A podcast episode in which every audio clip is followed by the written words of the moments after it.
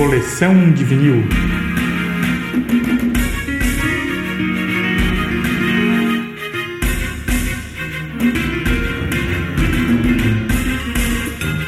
Olá galera, bem-vindo ao nosso podcast Coleção de Vinil. Nele, em cada episódio, vamos tratar da história que permeou a gravação de cada disco abordado. Vem comigo nessa história.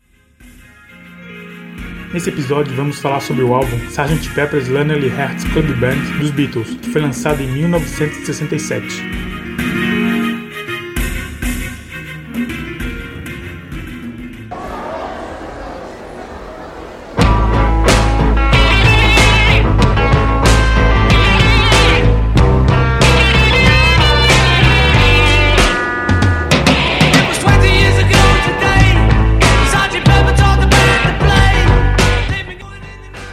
Ainda hoje, existem centenas de milhares de pessoas que lembram-se com clareza cristalina do primeiro dia em que ouviram um trecho ou uma faixa de Sgt. Peppers. Na maioria dos casos, ficou na memória a lembrança de um imenso pasmo, feita pelo grupo pop mais famoso do mundo.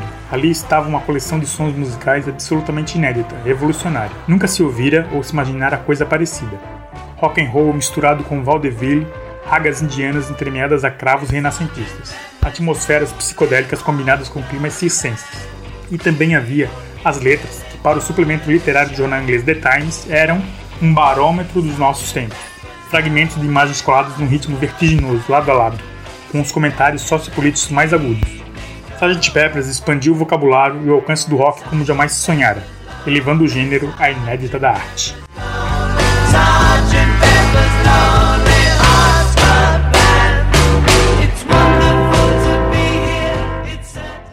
Do disco surgiu uma música de Paul McCartney, Sgt. Pepper's Lonely Hearts Club Band, que ele compusera inspirado na onda de nostalgia vitoriana, que na época varria a indústria de moda londrina.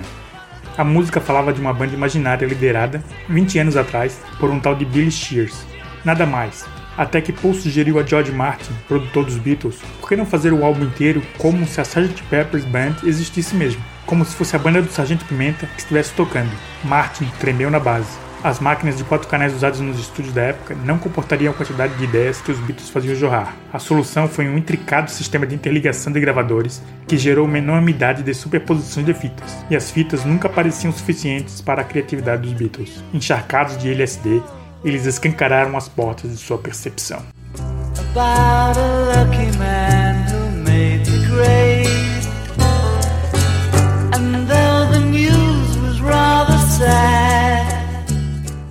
obra-prima de Sgt. Peppers foi uma das últimas verdadeiras parcerias de Lennon e McCartney.